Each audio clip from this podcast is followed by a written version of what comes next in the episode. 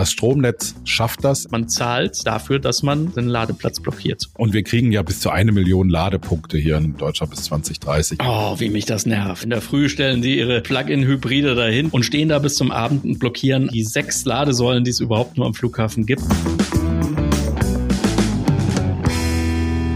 Hallo und herzlich willkommen zu einer Extra-Folge von T-Online Ladezeit, dem Podcast rund ums E-Auto und alles, was man dazu wissen muss. Mein Name ist Don Dahlmann. Und mein Name ist Richard Gutjahr. Don und ich, wir sind Journalisten, wir beschäftigen uns seit Jahren mit neuer Technologie, mit der Digitalisierung, mit Netzwerken, mit Autos und natürlich mit der Mobilität der Zukunft. Genau, und in diesem Podcast beantworten wir auch jetzt Fragen, die uns gestellt wurden. Wir haben in den letzten ersten fünf Folgen eine ganze Menge Leserpost bekommen mit ganz unterschiedlichen Fragen. Vieles hat sich auch gedoppelt. Deswegen haben wir jetzt mal so ein paar rausgenommen. Und wir wollen in dieser Extra-Folge mal äh, ein paar Fragen, die immer wieder vorgekommen sind, die wollen wir mal durchgehen und dann auch dementsprechend beantworten. Mhm. Da fragt zum Beispiel die Familie Vogelsang, vielen Dank dafür, für die Mail. In der ähm, Siedlung, wie ist das denn da, wenn da so mehr Familienhäuser mit zehn Familien sind, da sind dann ganz viele davon, wo soll denn da der Platz herkommen, damit jeder im Haus sein E-Auto laden kann?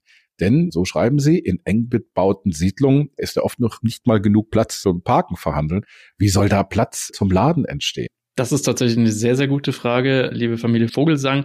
Da werden wir uns tatsächlich an einen neuen Rhythmus auch des Ladens gewöhnen müssen und auch des Parkens. Es ist ja so, die Batterien halten ja oft eine Woche lang. Also gerade wenn man nur im städtischen Raum unterwegs ist, man fährt, wie wir schon eingangs in den ersten Folgen besprochen haben, gar nicht so viel mit seinem Auto, wie wir das immer meinen. Das heißt, man wird nur einmal pro Woche, wenn überhaupt, an so eine Ladestromsäule oder einen Ladestromplatz ran müssen.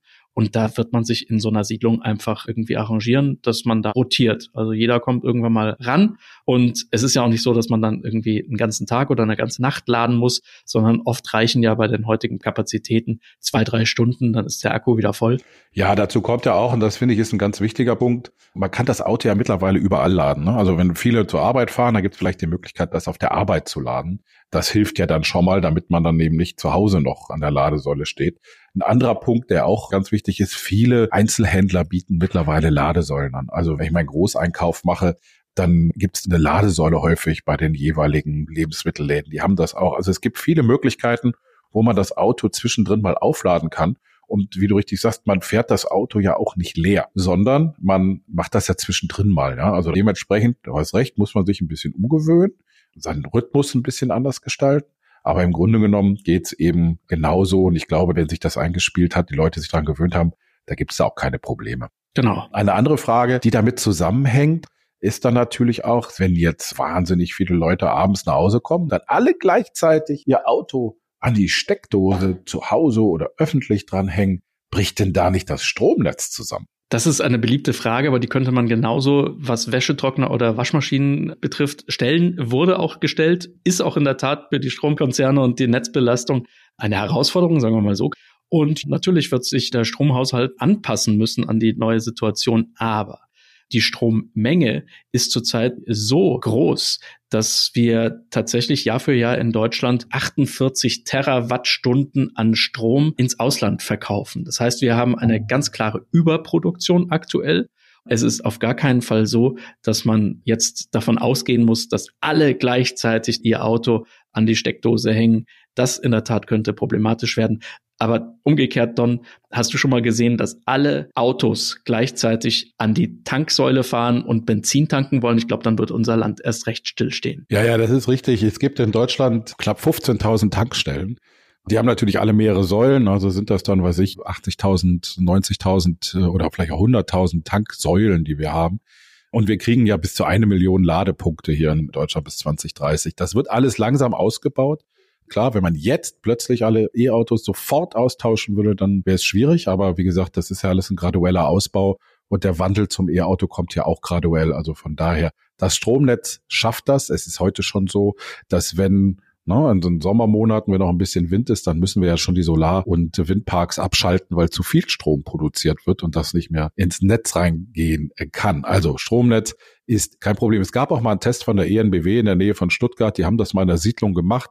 Da haben sie Leute mit E-Autos ausgestattet und hat gesagt, wenn ihr abends nach Hause kommt, an den Stecker ran und dann gucken wir mal, was passiert. und nichts ist passiert. Also das hat ganz gut funktioniert. Es gibt da übrigens, Don, wenn ich das noch einschieben darf, tatsächlich auch Pläne und die halte ich wirklich für sehr, sehr spannend dass Autos sich sogar am Stromnetz und an der Umverteilung des Stromes beteiligen können. Will heißen, du hast ein Auto geparkt und das Auto hängt an einer Ladesäule und ist im Prinzip schon lange vollgeladen. Und jetzt könnte dein Auto auch wieder Strom von seiner Batterie zurückspeisen in das Netz für den Fall, dass dieser Strom woanders dringender gebraucht wird. Das ist wichtig. Das sogenannte bidirektionale Laden, also rein und raus nacheinander, das gibt schon bei einigen Herstellern. Das wird nach und nach auch bei anderen Fahrzeugen eingeführt werden. Also von daher wird das auch dann leichter fürs Netz werden. Klar, man muss im Netz was ausbauen, man muss was verändern, das ist ganz logisch aber ein vernünftiges, ausgebautes, modernes Stromnetz, da profitieren ja alle davon, auch wenn wir dann eben alle gleichzeitig unsere Waschmaschine anmachen. Dann gibt es eine Frage von Herrn Machon. Erstmal vielen Dank für die Frage und beschreibt ein großes Ärgernis, habe ich auch schon erlebt. Der fragt, wie ist das denn, wenn jemand mit seinem E-Auto an der öffentlichen Ladesäule vor einem Einkaufszentrum zum Beispiel steht und lädt? Und sein E-Auto ist aber in der Zwischenzeit schon vollgeladen, aber die Person, die da unterwegs ist, kauft ein und kauft ein und trinkt noch einen Kaffee und isst noch ein Eis und er steht und steht und steht mit eingestöpseltem Auto und damit blockiert er dann für andere die Ladesäule. Das betrifft jetzt nicht nur E-Autos, sondern es betrifft heutzutage eben ganz gerne die sogenannten Plug-in-Hybride, also die Autos, die einen relativ kleinen Akku haben, mit dem sie ein paar Kilometer elektrisch fahren können, die natürlich auch aufgeladen werden müssen die aber eine halbe Stunde voll sind und die stehen dann sechs Stunden an der Ladesäule. Wie ist das? Gibt es da eine rechtliche Grundlage schon oder was kann man denn da machen? Oh, wie mich das nervt am Flughafen. In der Früh stellen die ihre Plug-in-Hybride dahin. Du sagst es, für eine halbe Stunde haben sie überhaupt nur Strom und dann ist sowieso der Ladevorgang schon beendet und stehen da bis zum Abend und blockieren ausgerechnet die sechs Ladesäulen, die es überhaupt nur am Flughafen gibt.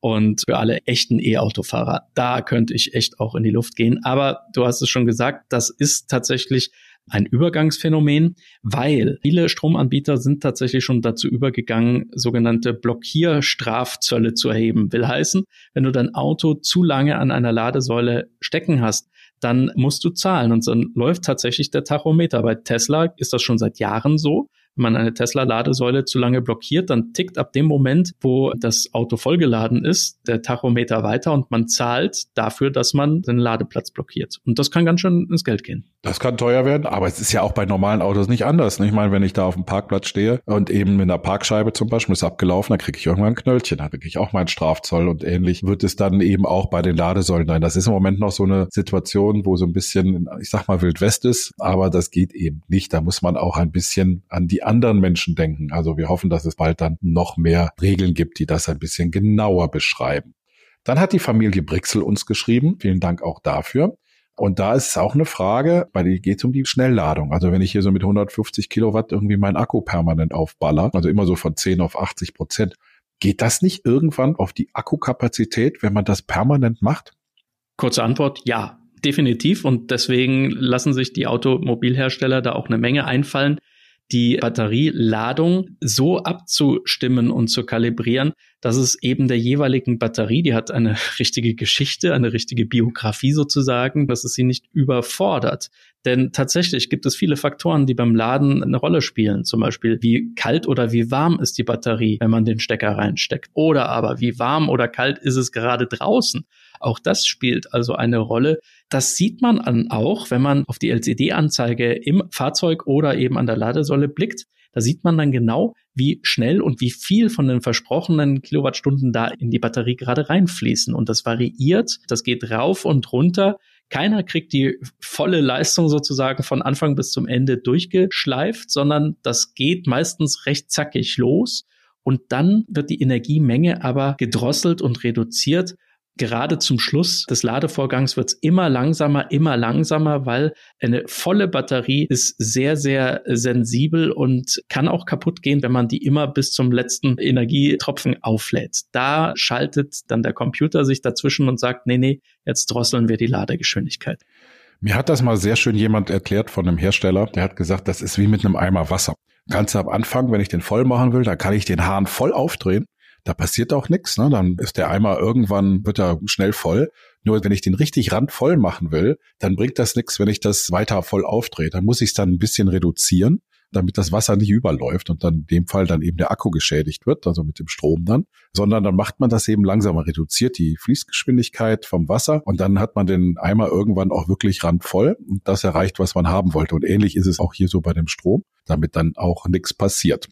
Äh, Familie Brix hat noch eine zweite Frage äh, und auch da geht es um die Lebenszeit des Akkus.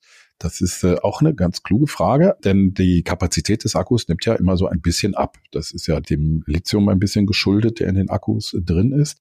Ähm, was ist denn nach sechs bis acht Jahren? Ist der Akku dann ziemlich runtergerockt? Was passiert denn so nach Ablauf der Garantie? Oder zum Beispiel auch, wenn ich mir einen Gebrauchtwagen kaufe, woher kann ich denn sehen, dass der Akku noch in Ordnung ist? Also gibt es da Möglichkeiten, dass man sich sowas anschauen kann? Ja, Dafür gibt es tatsächlich Tests, die werden dann in der Werkstatt durchgeführt und da kann man sehr genau feststellen, wie stark der Akku noch ist. Tatsächlich sind jetzt so die ersten Generationen von den Massenfahrzeugen, die es so um die ja 2010, 2011, 2012er Jahre gegeben hat, untersucht worden und da hat man festgestellt, dass die Akkus deutlich mehr Leistung noch auf dem Buckel haben, als sogar die Hersteller versprochen haben. Ja, noch ist natürlich teuer, wenn man sich einen neuen Akku in einen Gebrauchtwagen reinsetzt. Die kosten schon ganz schön viel Geld, diese Akkus, aber die Akkupreise sinken natürlich. Es ist ja auch so, wenn man den Verbrenner kauft, nach zehn Jahren, da habe ich ja auch Probleme mit dem Motor. Kleinigkeiten wie eine Wasserpumpe mal oder ein Kühler, aber es können auch größere Geschichten sein, wie eine Zylinderkopfdichtung oder sogar was an den Kolben oder sonstige Geschichten. Und das ist der Vorteil bei einem E-Auto, wenn ich mir das in Zukunft gebraucht kaufe, wie du sagst, ich kann in eine Werkstatt gehen oder kann den Verkäufer auch bitten, mir zu garantieren, dass der Akku eben noch so und so viel Kapazität hat. Und das ist auf jeden Fall leichter nachzuverfolgen und auch leichter zu überprüfen, als zu gucken, ob beim Motor nicht demnächst irgendwas kaputt geht. Genau. Das war's auch schon wieder für diese Woche. Wer Fragen hat, erreicht uns selbstverständlich über E-Mail unter ladezeit-podcast.t-online.de oder unter Twitter. Bei mir ist es Don Dahlmann oder Gutjahr für den Richard. Bis zum nächsten Mal wünschen wir allseits volle Akkus und gute Fahrt. Möge der Saft mit euch sein.